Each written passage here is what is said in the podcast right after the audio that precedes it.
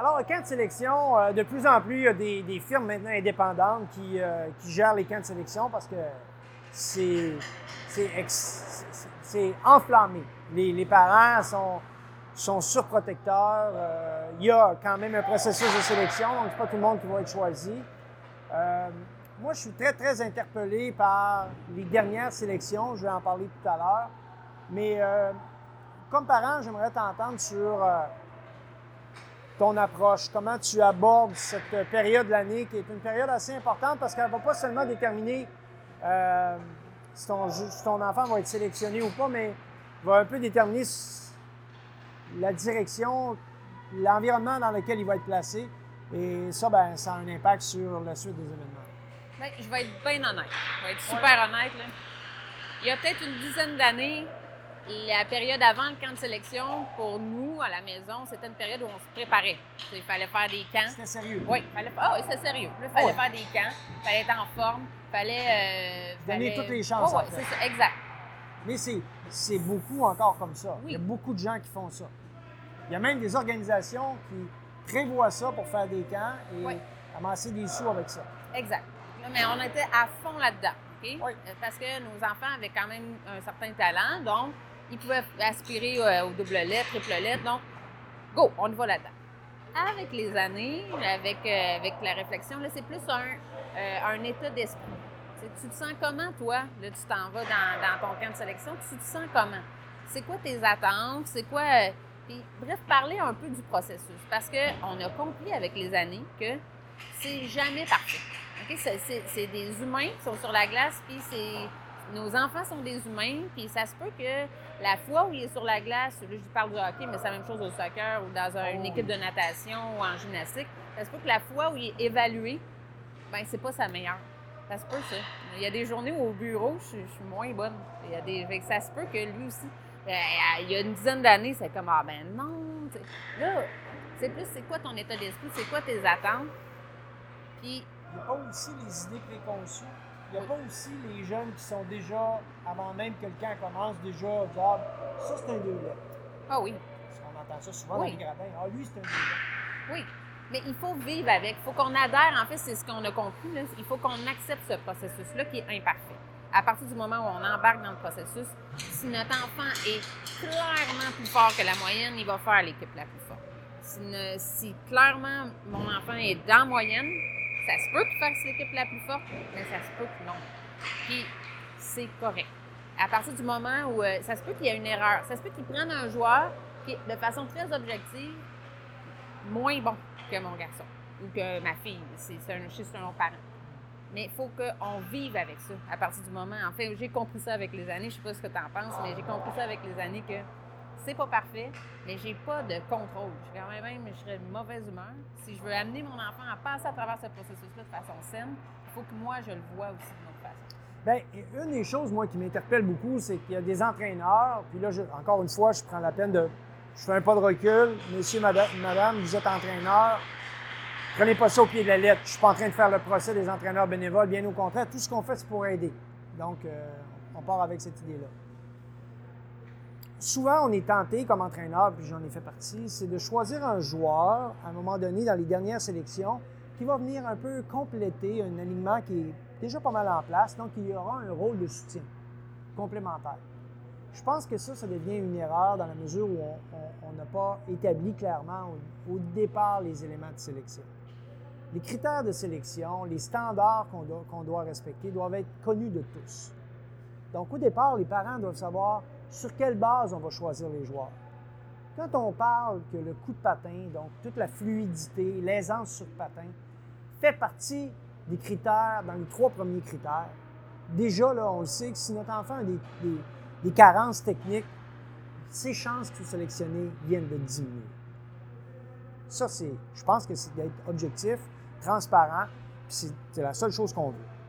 Le deuxième élément, quand on dit l'aisance avec la rondelle, parce que nous, un des critères collectivement, ça va être est-ce qu'on est capable de faire progresser l'attaque collectivement? Un indicateur pour nous comme entraîneurs, ça l'a toujours été, là, même à des très hauts niveaux, c'est rythme, qualité des passes, trois passes complétées. Habituellement, quand vous voyez une équipe faire du sport collectif, où ça, se concrétise par un tir au filet, là, dans n'importe quel sport. Quand tu as fait trois passes de suite, déjà, tu arrives en zone adverse. Donc, tu as une chance de, concrétiser. Tu as une chance d'avoir euh, une opportunité de marquer un but ou tout au moins d'attaquer le filet adverse. Donc, toi, tu dis aux parents qui sont dans les gradins, mes joueurs patinent, soient capables de faire des passes, de contrôler, recevoir et faire des passes. Hey, on n'envoie pas de fusée sur Lune, mais c'est très clair. Et la troisième, un peu plus subjective, celle-là, la compréhension. La compréhension du jeu, le flair. le sens du hockey, on appelle ça comme ça, mais il y a des joueurs qui, ou des joueuses qui, c'est plus raffiné que d'autres, qui ont un meilleur, meilleur flair. Ils voient les choses, ils se déplacent mieux, il y a une intelligence au jeu. Ça, ça peut pallier peut-être un petit peu moins de patins, mais un petit peu plus de ça. Et on voit des joueurs dans la Ligue nationale qui ne sont pas nécessairement les meilleurs patineurs et qui font partie de l'élite mondiale. Il y en a. Pensez seulement à Patrice Bergeron, qui est un patineur correct, mais qui n'est pas un grand patineur, un, joueur, un grand joueur. Pas un grand patineur, mais un grand joueur. Mais tout le reste, il le fait bien. Donc, dans les critères de sélection, il y a tout ça qui entre en ligne de compte. Et ça, c'est la responsabilité des entraîneurs de bien identifier cette facette avant d'entreprendre le processus.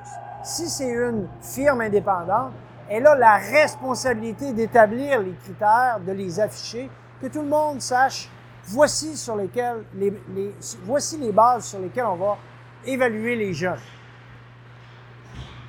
Ensuite, lors du processus, ça c'est un peu ce qui euh, que je veux discuter avec toi, Isabelle, c'est dans le fond, là, quand tes limites qu'est-ce qui est mieux? Est-ce que c'est mieux que tu sois le moins bon d'une très bonne équipe ou le meilleur? D'un niveau un, peu inférieur? Bien, ça, ça c'est la grande question des camps de sélection. Parce que c'est pas la. En fait, euh, tu as eu deux enfants, j'ai eu deux enfants, tu le sais, ils sont pas pareils. D'un enfant à l'autre, tu le sais pas. Il y en a qui, il y en a des joueurs qui vont bien évoluer en étant les plus faibles d'une équipe élite, puis d'autres qui, ont avantage à être les plus forts dans leur groupe, pour plein de raisons. Mais encore là, c'est sur quoi, pourquoi il a été choisi dans l'équipe? S'il a été choisi, les critères dont tu, parles, c'est excellent, c'est super. Parce que moi, comme parent, je me dis, OK, ben il, répond à ces, à, à demandes-là.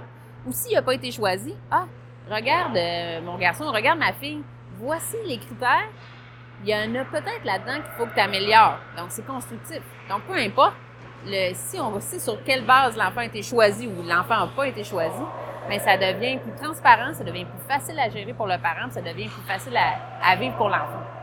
Ce qu'on a, nous, à déterminer comme parents, c'est qu'est-ce qui est vraiment bon pour mon enfant? Parce qu'il y a des jeunes qui sont très compétitifs, et même s'ils sont très limites, c'est tellement des travailleurs acharnés, des travailleuses acharnées. On sait qu'ils sont dans le bon environnement si l'environnement est compétitif parce qu'ils aiment ça. Il y en a d'autres, là, ils veulent juste être avec leurs amis. Puis nous, comme parents, on doit respecter ça. Mais malheureusement, si vous voulez être avec, si tu veux être avec tes amis, puis tes amis sont trop, trop forts pour toi, puis tu ne peux pas jouer avec eux, bien, il faut que tu acceptes que ta place, ça va être dans une équipe moins forte, puis d'être le meilleur joueur, puis devenir l'ami que tout le monde va avoir dans l'autre équipe. C'est de devenir peut-être la leader de l'équipe, la capitaine de l'équipe, puis d'avoir une super belle saison, mais pas être avec tes amis.